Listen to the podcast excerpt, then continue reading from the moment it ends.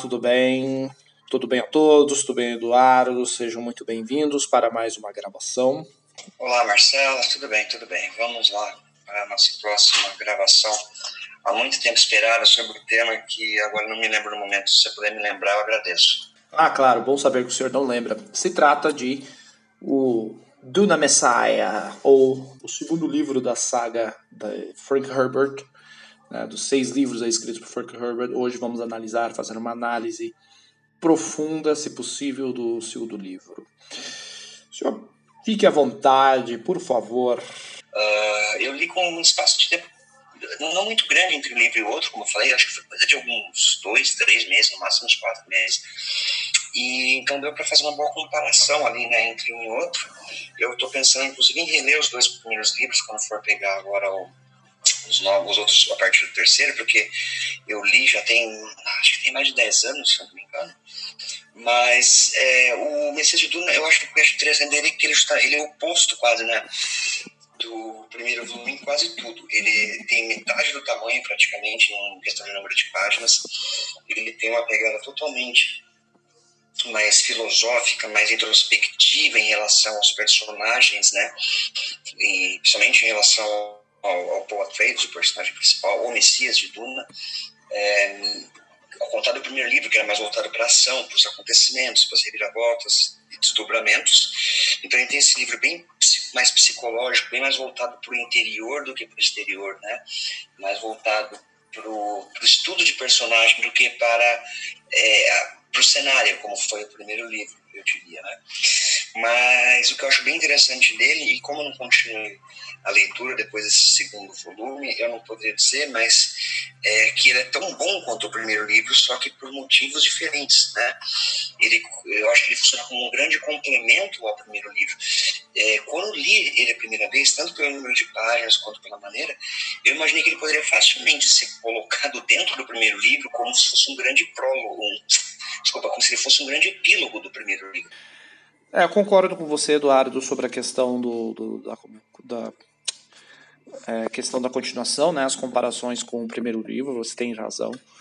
É, é, quase fazendo uma comparação aqui com outros temas populares, como a gente costuma falar aqui, como o próprio Game of Thrones, né? É quase um festim dos corvos, né? Muita gente. É, você tem todo aquele ápice lá do, do, né, do Tormenta de Espadas, aí você vai para o Festim dos Corvos, que eu considero um livro tão bom quanto, na minha opinião, mas muita gente desdenha dele, né? Porque teve aquele ápice, então ele estava esperando um outro ápice, né, que é impossível, são coisas diferentes, então as pessoas desvalorizam muito hum, essa característica do festim, né, e, e eu, o, Messiah, com devidas, com as devidas proporções, aí eu acho que ele é mais ou menos isso às vezes. Muita gente desiste, inclusive, de ler o restante dos livros devido ao, ao segundo, né, não aí alegando essa, essa diferença brutal, mas eu também acho que ele não deve nada em questão de qualidade. É, cada obra da saga do, do Duna tem, trata basicamente aí, na verdade, sobre o legado né, do, do, do primeiro, do, do, personagem do Paul Atreides. Mas é principalmente no Messias de Duna e nos Filhos de Duna que a gente vê, trabalha com essa questão diretamente do legado dele. Né? É, se, se recordar no início do, do livro, do segundo livro, a gente é já confrontado aí com os problemas do, do é, com as dificuldades do, do Paul Atreides em governar o império que ele assumiu, né, graças a depois dos eventos do primeiro livro, ele chega ao poder, então, e a gente está vendo todas essas complicações, as dificuldades de você é, governar, né, de forma equilibrada. E eu acho que é emblemática a questão, e é muito interessante, é, logo no início o livro abre com um interrogatório, né? É, e um historiador sendo interrogado. Acho que isso é emblemático já, e aí já resume toda a ideia, né? Então aquele personagem, o Paul Atreides, que era uma pessoa, um elemento, um agente libertador dos oprimidos, né, se torna aí uma, uma certa forma o opressor, né? Porque nós temos aí um interrogatório, uh, um, um, representante dos Fremen determinando ao historiador o que deve ser feito ou não, né? É, é ditadura, enfim, uma censura, é, os, como, ensinando como os livros de história devem ser escritos, né? Sobre o Atreides. É, é engraçado porque, como a gente acabou de falar, é uma ficção científica, mas mostra exatamente é, isso é inerente ao ser humano, né? Aquela coisa, né? Sempre assim, o libertador sempre acaba que, é, destruindo uma ditadura apenas para implantar a própria ditadura dele. Sim, exatamente. O, o Frank Herbert é, chegou a mencionar isso em entrevista. Né? Ele era fascinado por essa questão, né? Que é que, que mais salta aos olhos na questão política ali do, das obras dele, né? Do Duna. E hum, a questão também dos líderes carismáticos, ele vai mencionar muito isso, né? Ele fala, o Herbert falava muito isso, né? Do, da questão do, dos perigos de a gente falar sim, né? É, aí com, quando somos conquistados por líderes extremamente carismáticos, a gente acaba falando sim para tudo que eles desejam, né? Então isso é um grande problema, um grande risco. E, uh, enfim, Uh, então, nada mais emblemático para demonstrar como é, esses líderes, mesmo carismáticos, podem se transformar rapidamente nos opressores. Né? E lembrando aí, se passam na linha temporal ali dele 12 anos, né? É, desde os eventos aí do, do, do primeiro livro. Uh, e o Paul Atreides, mesmo sendo esse o mais poderoso imperador a ter assumido o posto, é, mostra esse poder dele, né, absurdo ele é incapaz aí de impedir o, o vários excessos cometidos no, pelo nome dele, né? Se cria essa religião, ele vira essa, essa imagem divina para os Fremen e uma nova uma jihad acontece, uma nova jihad acontece aí que a gente tem números de, de, da casa de 60 e poucos bilhões de pessoas mortas devido a essa jihad criada através do seu nome, né? É, jihad, e para quem não sabe, é o termo para cruzada, né? Os ocidentais utilizavam cruzada, enfim. É uma, uma, uma cruzada, um, um avante aí religioso, né? Guerras em nome, né, em termos religiosos. Ainda assim, é, essa não é a pior parte das visões que o Paul tinha, né, desde o primeiro livro sobre o futuro da humanidade. Isso que é o pior, né? Aqui né, nesse livro, o, então o Paul ele deve equilibrar aí, ele deve encontrar essa, esse segredo desse seu novo caminho, uma forma de equilibrar todas as situações. É, eles chegam a mencionar, né, que é o Golden Path, que é esse tal de caminho dourado, sobre essas visões do futuro dele, futuro que não está tão distante como se imagina. E essas responsabilidades que ele tem que lidar agora como líder do império, além de ser o centro de uma da religião Fremen agora, ser a figura central, né? Esse próprio Messias aí para os Fremen. E eu acho que outro ponto que a gente tem que mencionar aqui, muito interessante desse livro, são a parte das é, outros grupos que estão insatisfeitos, né, pertencentes ao Império, que obviamente não ficaram satisfeitos com a chegada ao poder do, do Paul e são grupos influentes nesse universo aí comandado né, desse império e eles começam a conspirar né, pra, contra o governo do, do Paul Atreides né. e aí a gente pode citar novamente as Bene Gesserit né, lembrando que as Bene Gesserit se sentiram é, muito prejudicadas, né? O grupo como um todo, lembrando que elas, toda a ideia do, do, do Messias de Duna, né? Era, foi projetado por eles por elas, né, por esse grupo dos Bene Gesserit. Havia todo um plano aí, né? E elas já se adaptaram para ser o Paul, né? A ideia é que fosse uma mulher, enfim, e, e eles se adaptaram ao Paul. E tudo saiu o contrário do que elas estavam esperando. Então, obviamente que elas estão insatisfeitas. E por isso que elas fazem parte aí desse, dessas conspira novas conspirações contra o Paul. É, elas acabam perdendo o controle sobre os seus planos, né? Então isso é que mais incomoda. Para gravar aí a, a situação, é, a, toda a dinastia Trades acaba se tornando acabou se tornando mais frágil com outra coisa que eles mencionam aí no livro, essa incapacidade do Paul conseguir gerar um herdeiro depois desse tempo, né? E gerar um novo herdeiro para a dinastia. Então isso enfraquece, acaba como qualquer dinastia acaba sendo enfraquecida, né? Então os corvos aí começam a rodear, né? A, os conspiradores começam a crescer os olhos, enfim. É, E aí se descobre mais tarde esses movimentos de conspiração.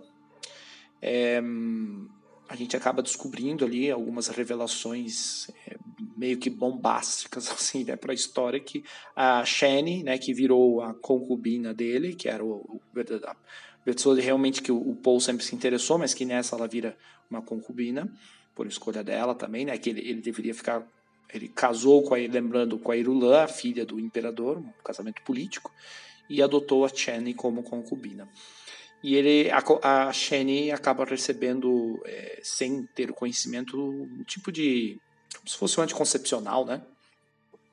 E é, quem, e quem estava aí por trás disso é Irulan e os demais conspiradores. Né? É, mas é, é, curioso, né? Porque a Shane ela, ela chega a mencionar em um momento com o próprio Paul de que é, ele deveria tentar um herdeiro com a Irulan, né? Tentar fazer um filho com a Irulan. E é interessante que, que a Shane ela chega a, a questionar o Paul sobre ele conseguir um herdeiro através de Irulan, uma vez que ela não consegue, né, não conseguiu depois de tantas tentativas dar um herdeiro para ele, porque o que a gente entende ao ler ali é que ela sabe que o Paul, é, à medida que ele não consegue ter um herdeiro, ele acaba se tornando, ficando em perigo, né? Enquanto ele não tiver esse herdeiro, ele acaba se tornando um alvo mais fácil para os conspiradores. É... E e também a, a, tem a influência das Bene Gesserit sobre Irula. Elas veem um potencial nessa princesa para encontrar uma posição de fraqueza aí no Paul, né? É, mas o mais impressionante também é que tudo isso o Paul ele consegue ver nas imagens, né, no futuro, essas visões que a Irula estava fazendo com a Shani, e mesmo assim ele permite, né, essa questão da luta dele contra as visões. É, ele viu que o seu herdeiro ele vai acabar matando a Shani é, é, spoilers aqui, né? Mas aqui é um local que tem que desconsiderar os spoilers, a gente está fazendo análise do livro. É, a Shane vai acabar morrendo no parto para dar à luz a esse herdeiro, né? Ele consegue ver isso também. E aí eu me recordei aqui, né? É importante lembrar que a gente já falou tantas influências de Duna, né? Em como influenciou Star Wars. Aqui tem mais alguma coisa que o George Lucas trouxe de Duna, né? Pegou de Duna essa questão lá do que aparece no episódio 3, né, o temor do Anakin em perder a porque ele tem as visões da Padme, né, morrendo no parto. E isso que influencia diretamente as ações dele, né? São circunstâncias diferentes aqui, né, os resultados, mas é interessante ver essa né, de onde aí também o Lucas tirou, né? Ele sempre admitiu a influência, a grande influência de Duna para ele. É, e e, mas como essas visões não costumam errar, a Shani encontra uma forma de engravidar, né? É, é, tem um processo lá de fertilidade dos Fremen, enfim, e o que permite ela engravidar mesmo depois, né, com a questão dos anticoncepcionais que eles estavam dando para ela. E, enfim, é, ou seja, é mais uma visão dele ali que vai, é, vai acontecer, né? E falando sobre a questão também do, do ainda dos conspiradores ali, né? É interessante como eles estão se mostram aí nostálgicos em relação ao antigo imperador, né? E sentindo falta dos dias do antigo imperador. É... E aí por isso que a conspiração contra o povo vai se complicando cada vez mais, né? Tem aí também presença da guilda espacial, é um dos um, tipo um chanceler, né, um embaixador da guilda, ele tem o poder de bloquear, tentar bloquear alguma das visões do Paul sobre os planos deles. É, essa guilda ela está diretamente envolvida com o movimento de tentar remover aí o, o, o Paul do poder, né? É, e é interessante aí um momento também que a mesma que é, acho que é fundamental que você até mencionou no outro podcast do Duna nessa participação do Duncan Idaho, né? Que ele, ele reaparece aí com a forma de um mentata, agora foi trouxeram ele de volta à vida, mas com uma forma de um mentata, e ele entregue como um presente para o Paul, pela própria guilda, né? E ele vai se tornar aí um, um uma personagem muito importante nesse sentido, né? E, e, e ele, porque na verdade isso tudo faz parte do plano da guilda em, em tentar influenciar o, o Paul negativamente, né? Estão usando esse personagem do Duncan. Eu queria ouvir do senhor o senhor tem alguma coisa para comentar sobre essa parte? Eu lembro que o senhor tinha mencionado, né? Até a gente falou de uma preocupação, né? Estamos preocupados porque o personagem do, do Idaho vai ser interpretado pelo Jason Momoa, né? No filme, em uma eventual continuação, além de ter sido dividido em duas partes do filme, ele é um ator muito conhecido pelos seus dotes dramáticos, né? Ele é um cara ali da ação, ele tem um certo carisma, mas ele não é um grande ator que conta com atuações assim, shakespearianas e coisas do tipo, né? Mas porque assim, né, você está contando aqui que tem spoilers, é, justamente o, o, esse Duncan Idaho, essa coisa, eu não sei definir, né? Eu lembro quando eu li o livro, fiquei meio em dúvida do que realmente era, se era ele mesmo, não sei se você também teve essa impressão, se Frankenstein é uma coisa meio bizarra, né? Se ele é, o, ele é o elemento principal do plano ali para destruir o Paul Atreides, e aquilo realmente acaba dando certo, né? É, me lembro que foi um livro que eu li que eu fiquei muito triste, uma leitura bem... Porque até então, né, a gente não tinha, não tinha não sabia nada sobre a trama, como ia continuar, não sabia quem era o imperador de Duna no terceiro livro e tudo mais. É uma experiência que hoje em dia dificilmente as pessoas têm, né? Vai sempre procurar em YouTube, já fica sabendo antes. Eu, então não foi um final que eu esperava, não era o que eu né, estava aguardando e foi um livro que me deixou com uma sensação muito, muito de melancolia muito grande quando eu terminei de ler ele, né? E acho que é um livro bem difícil de ser adaptado para o cinema. Caso aí esse novo filme faça sucesso, se estabeleça como uma franquia. É, eu concordo. Eu, sinceramente, eu acho que se eles adaptar, e, e, eles vão acabar juntando ele com alguma coisa, né? Até por questão de, de material. É, é possível, quem sabe, que eles juntem aí Filhos de Duna e Messias, talvez, né? Não sei. É, seria uma opção, né? Porque ele realmente ele não tem aqueles atrativos clássicos para um blockbuster, né? É, o primeiro já eu acho meio complicado, mas ainda dá. É, você tem aquela questão aventura clássica ainda em alguns momentos. É, o, o, o, aquela jornada do herói, né? Enfim.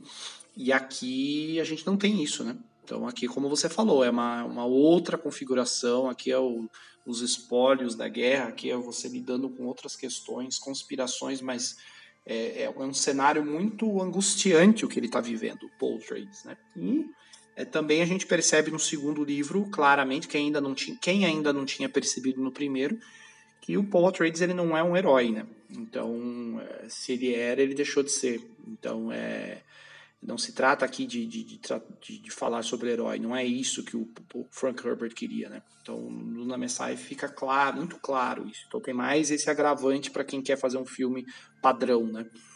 Sim, é complicado. A única maneira que eu vejo de eles explorarem, como eu falei, parei a leitura do segundo livro, eles explorarem talvez um lore que tem ali do cenário, né? Um, é, de outras coisas e inserir ali, talvez, algum personagem descobrindo coisas antigas sobre Araques, é, alguma coisa de profecia ou algo desse tipo de lore, lore mesmo, né? Porque é muito complicado de, de adaptar esse filme. Eles, obviamente, eles vão colocar cenas de ação que, se eu não muito me engano, né, mas praticamente não, não, não tem, inexistem cenas de ação nesse segundo livro, né? Então é bem complicado de adaptar para o cinema talvez, como você falou, coloquem junto com algum, né, algum outro filme, ou coloquem os eventos desse filme sendo contado apenas como um prólogo num terceiro, num eventual, numa eventual continuação já com o Imperador Deus, que é o terceiro, né? Ele é o quarto, é o terceiro são os é, filhos de Duna, e, e aí depois tem o Imperador. É. Eu tinha confundido. Então, é como você falou, eu não me lembro o tamanho do, do, do Filhos de Duna, se é um livro extenso como o primeiro, mas é, é, só fizer isso mesmo. Talvez uma coisa meio. Novamente, eu não sei ainda trama do terceiro, do Filhos de Duna, mas talvez se fizesse uma coisa meio Poderoso Chefão 2, né, de dividir a ação ali entre o presente, vamos dizer assim, que seria o terceiro livro, e mostrando o, o, essa, essa queda do Paul Atreides ao mesmo tempo no, numa época passada, talvez assim ficasse mais palatável, não sei se você concorda.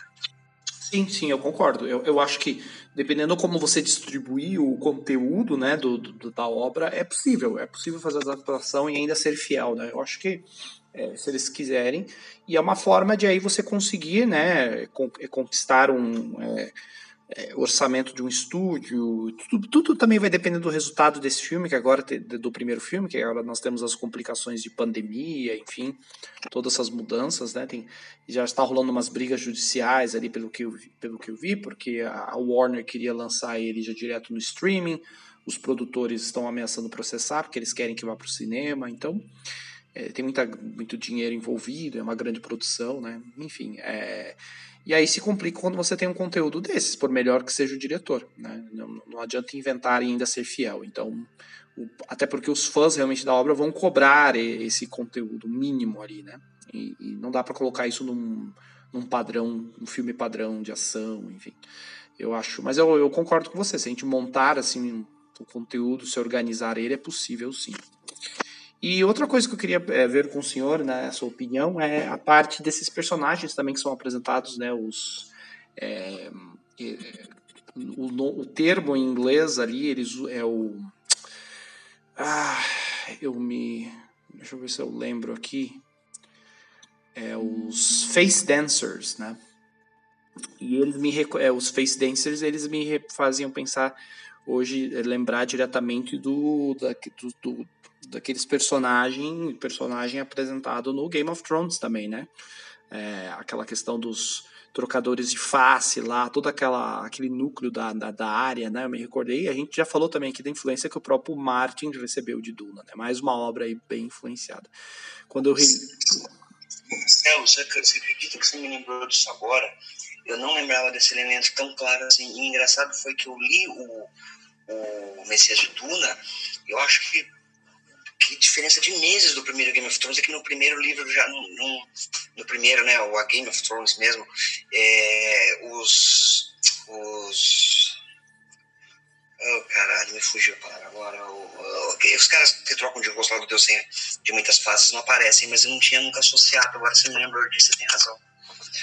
Realmente aí é mais um a gente já comentou né que toda aquela construção dos Harkonnen com os Atreides lembra muito, e muito mesmo, a questão do destaque com os Lannisters e tudo mais. E tá aí mais uma influência que eu tinha me esquecido. Obrigado por ter me lembrado. É, eles são personagens assustadores aí, né, no, no, nessa obra do Duna. Eles são os, os principais conspiradores ali, né, nesse, tem interesse nessa queda do, do Paul e obviamente eles conseguem se filtrar facilmente, né? Conseguem colocar espiões facilmente e, é, e, é isso que são os principais aí antagonistas nessa obra do Paul. É, e, e, aí tá uma parte do plano que é genial, né? Que eu acho que é genial na obra, que é bem assustadora. Tem aquele momento que, que eu acho bem assustador no livro, quando tem a apresentação do anão, né? O Bijas, Baijas, enfim, é, que é aquele anão que ele é, ele é dado como presente, né? Uh, pra, para o Paul como novo conselheiro. E, e, o, e o Paul fica muito incomodado com alguma coisa que ele não sabe dizer o que, porque ele não viu esse Bijas na, na, nas visões dele, né? Então, para alguém que estava com as visões né, tão acuradas e, e com, por tanto tempo, não ter visto aquele elemento realmente deve ser uma coisa assustadora. E vocês têm essa sensação durante o livro, né? E não à toa, logo depois, uma das poucos momentos de ação, como você mencionou, né? Tem aquele atentado, quando o Bijaz e o Stilgar vão naquela missão, você tem aquele atentado contra o Paul, em que ele fica, né, ele, ele é ferido e ele perde a visão natural, né, a visão mesmo, tem uma questão física, a visão normal, como a gente costuma falar, né. E, e aí ele começa a utilizar aquela visão da mente mesmo, aquela capacidade dele é, e, e, aí essa, toda essa questão das visões se intensificam ainda mais, né? E fica também angustiante, porque daí ele consegue agora prever absolutamente cada detalhe de tudo, né? Cada passo de tudo.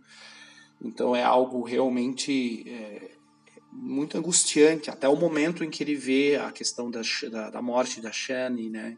E aquilo é tão forte para ele que ele, ele vê os gêmeos, né? Que agora ele tem a, a, Shani ela acaba dando à luz a gêmeos, algo que também não estava nas visões, algo que não estava sendo esperado, né? nem pelas Bene Gesserit, nem pelo Paul. É, e ele sabia que haveria um filho mataria a Shani, né? Aí tem outra coisa também, né, de Star Wars, a questão de serem gêmeos, né? É, Luke e Leia, né? Toda aquela coisa. Uh, aqui também nós temos um casal, né? E outra citação aí, essa acho que eu desenterrei, não no sentido de ser obscura, mas de associação.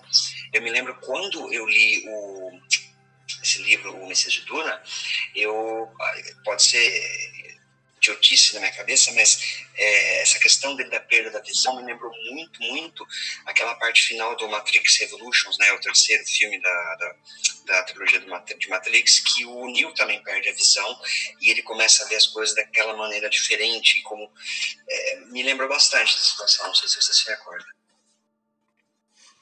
Verdade, não lembrava do, do que eu, achei tão ruim o terceiro filme do Matrix que eu, que eu apaguei da mente mesmo. É verdade, ele tem essa questão, tem essa questão da visão, né? Bom, o Matrix também é um, um apanhado de N referências, né, N influências aí da ficção científica, né? Então, natural ele ter essa também. É, mas bem lembrado. Tem, tem, tem ligação, sim. E, enfim, e no livro, essa, essa parte do Bijaz, do, do anão, também a ligação dele aí é porque a gente descobre, tem outra revelação impressionante, que a gente descobre que ele é um mestre desses face dancers, né? E ele tá ali com o um único propósito de ter essa ligação com o Duncan Idaho, que é agora essa, como você falou bem, bem resumido, né? Esse Frankenstein, ele tem algumas memórias, mas não tem todas. E agora ele é um mentat, então é uma coisa bem estranha. Ele acaba tendo uma relação maior com a, com a, a Lia, né? Com a irmã do Paul durante a obra ela claramente acaba se interessando por ele, enfim. E, e o Bijaz ele tá ali para acionar um, um, um é, o, o, Duncan ele tá funcionando como aqueles agentes adormecidos, né, quase. Ele, ele tá ali para através um, de um acionamento que é feito através de, da palavra, da oralidade, e que só eles controlam esses Space Dancers, ele está ali para acionar um sistema, um, implante no, no, personagem do Hate, né, que é o nome dele agora, do Duncan, para que ele é, é, mate o Paul, né? Então essa é a ideia. E, e, todas as circunstâncias ali, só que esse dispositivo acaba falhando e o Duncan não, não o Hate ele acaba não cumprindo isso, né? Então, mas o, o grande plano deles e tinha tudo para dar certo era era esse, o que é bem, esses personagens eles são bem assustadores ao meu ver, eu acho que cumprem muito bem isso. Você cria uma tensão absurda durante, principalmente no mais pro final do livro, né? É, eu achei uma tensão realmente, um suspense em tudo que pode acontecer. É muito grande, assim, eu acho que supera o primeiro, inclusive, nessa parte. Como você falou, o primeiro ele tinha mais essa questão de ação mesmo, e, e havia essa tensão, mas era muito mais distribuído. Aqui é tensão pura, né? Inegavelmente a história do primeiro livro é mais esquemática, né? A gente já viu aquilo antes já viu aquilo depois.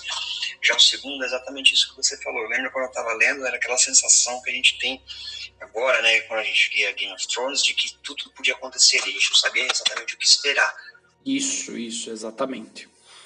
E aí, quando é, uma, uma, parte, como você falou, deprimente, assim, bem triste, né? Essa questão da dor do Paul é tão grande da perda, e só que ao mesmo tempo ele tem um fio de esperança, vendo a questão do Duncan, né? E, e o retorno dele, e o retorno da consciência dele, né? Que o que impediu dele matar o Paul.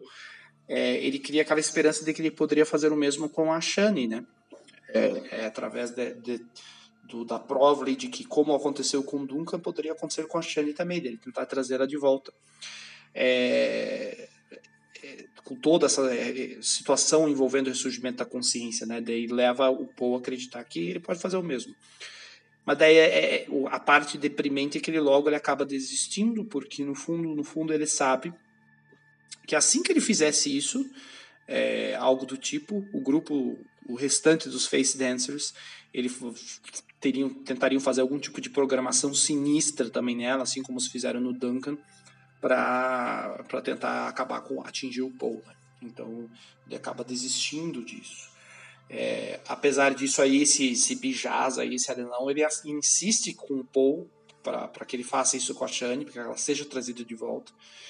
E apesar da, da, do Paul ficar tentado a fazer isso, ele acaba é, surpreendentemente aí também tomando essa decisão é, e ele, de ordenar o Duncan que ele acabe com, com o Bijaz, né?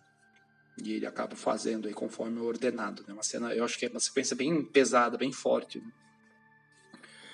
E a gente tem aí o Paul Atreides, esse, esse personagem que a gente acompanha no primeiro, toda aquela jornada, agora realmente cego, né? Física, fisicamente e também das suas visões, né? E, ele acaba assumindo aí de vez a tradição Fremen e, e é bem emblemático ele desaparece, ele acaba desaparecendo no deserto sozinho nessas condições. Os seu, seus filhos aí, esse casal de gêmeos, eles vão herdar o império deixado pelo Paul, né? Então, é, a, até eles terem a idade para tal, a, a Lia, né, a, a, irmã do Paul, ela vai governar como regente. É, lembrando que é, a Lia agora se tornou uma mulher, um personagem muito mais astuta, muito mais perigosa, assim, bons, né, no sentido de, de, de saber se defender mesmo, né? Lembrando que ela recebeu todo o treinamento é, ela tem na mente dela todas aquelas memórias né, de uma mãe reverenda, devido àquele processo que né, aconteceu no, no, primeiro livro. Então ela é uma personagem muito forte. E, e agora, com toda a situação, ela fica muito irritada né, com a perda do Paul, com o Paul indo embora, enfim. E, e ela, sem pensar duas vezes, ela ordena ela utiliza dos seus poderes ali, o que é engraçado que ela não hesita um segundo, né? E ela já ordena a execução de todos os conspiradores, do, do é, desde o embaixador, navegador da guilda, a mãe reverenda, o, esse embaixador, o Edric, né? É, a mãe reverenda, apesar, apesar de que o, tem um momento que o Paul pede para que ela não faça nada para a mãe reverenda, mas ela ignora e elimina todo mundo, sem piedade.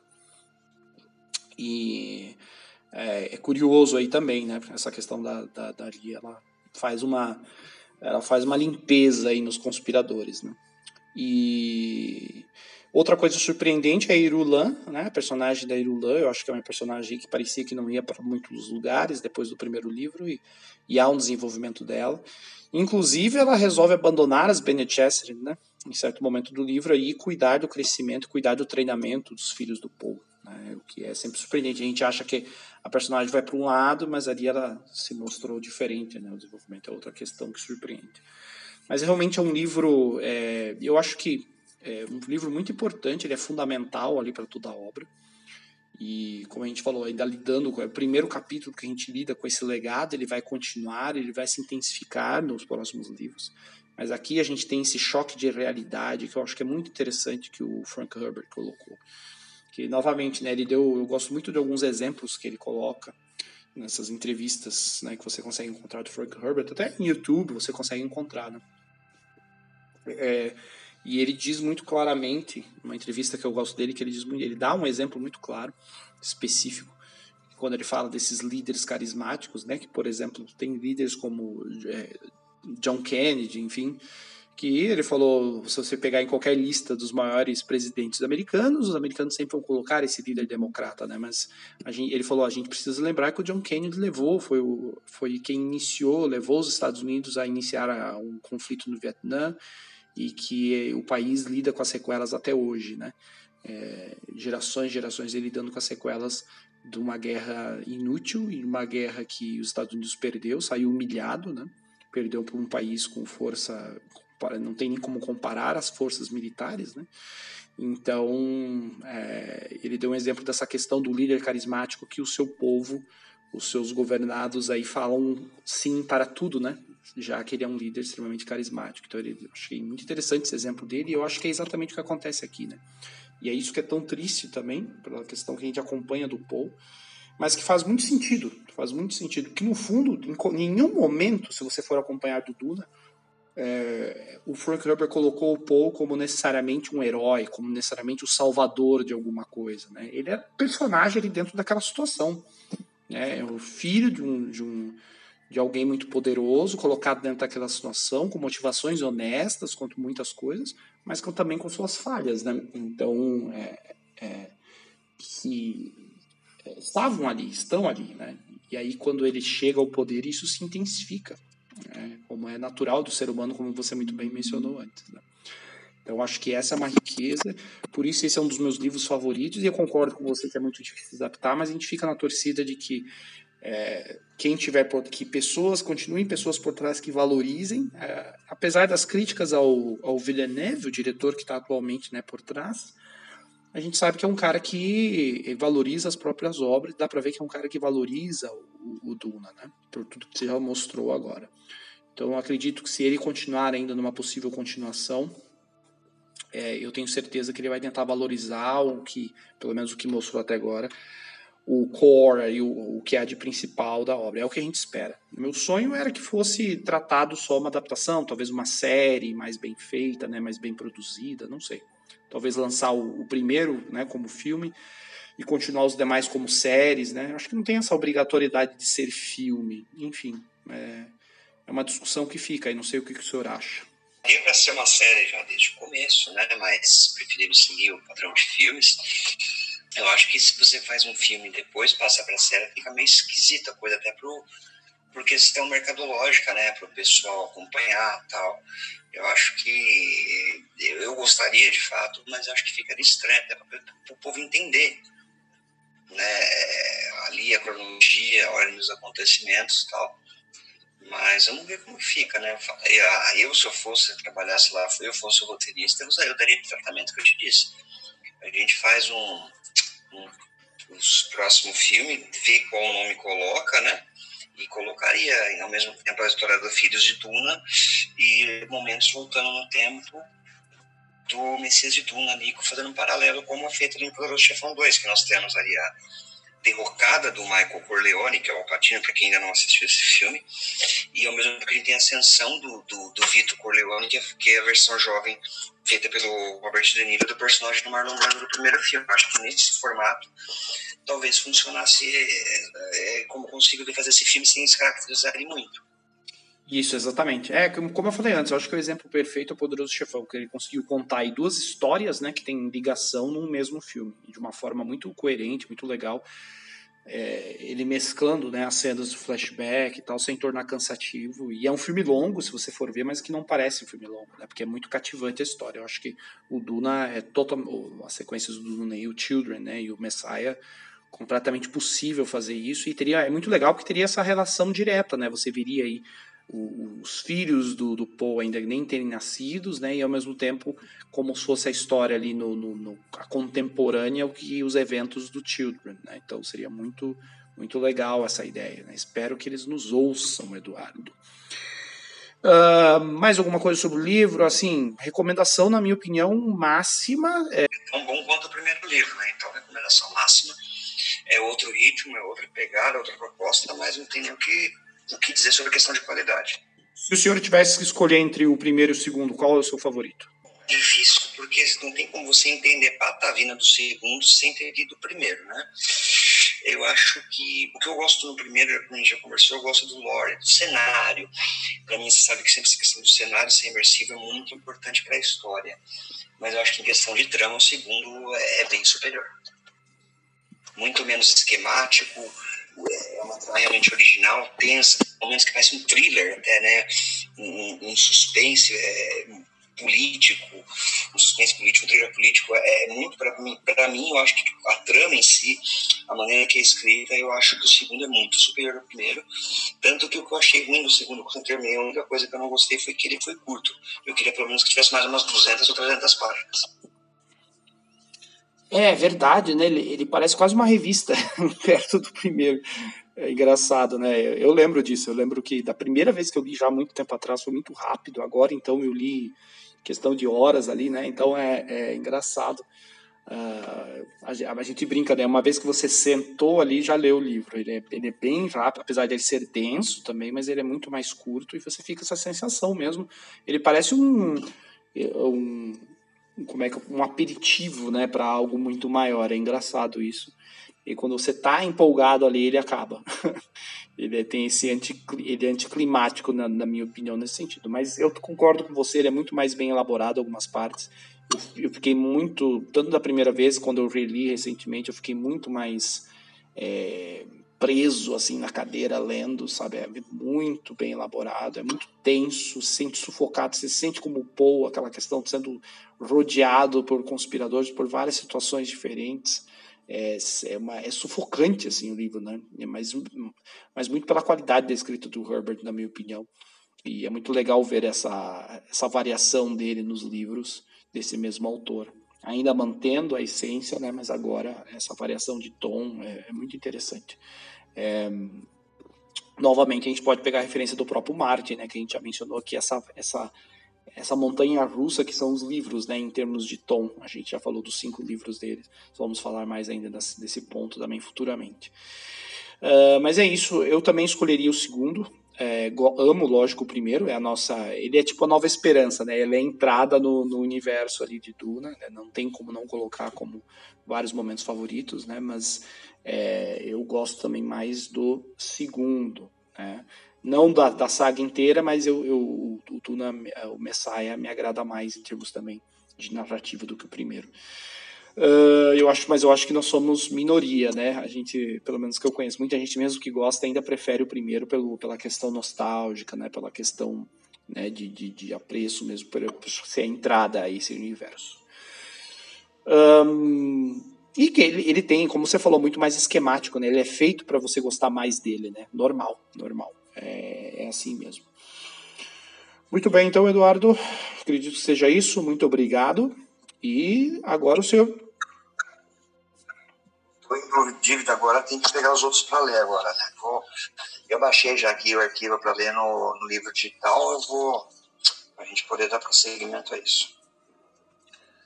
Muito bem lembrado, muito bem lembrado e aguardo ansiosamente para você, até para ouvir a sua opinião sobre os próximos é, quatro livros aí da saga. Até a próxima, Eduardo. Valeu, pessoal.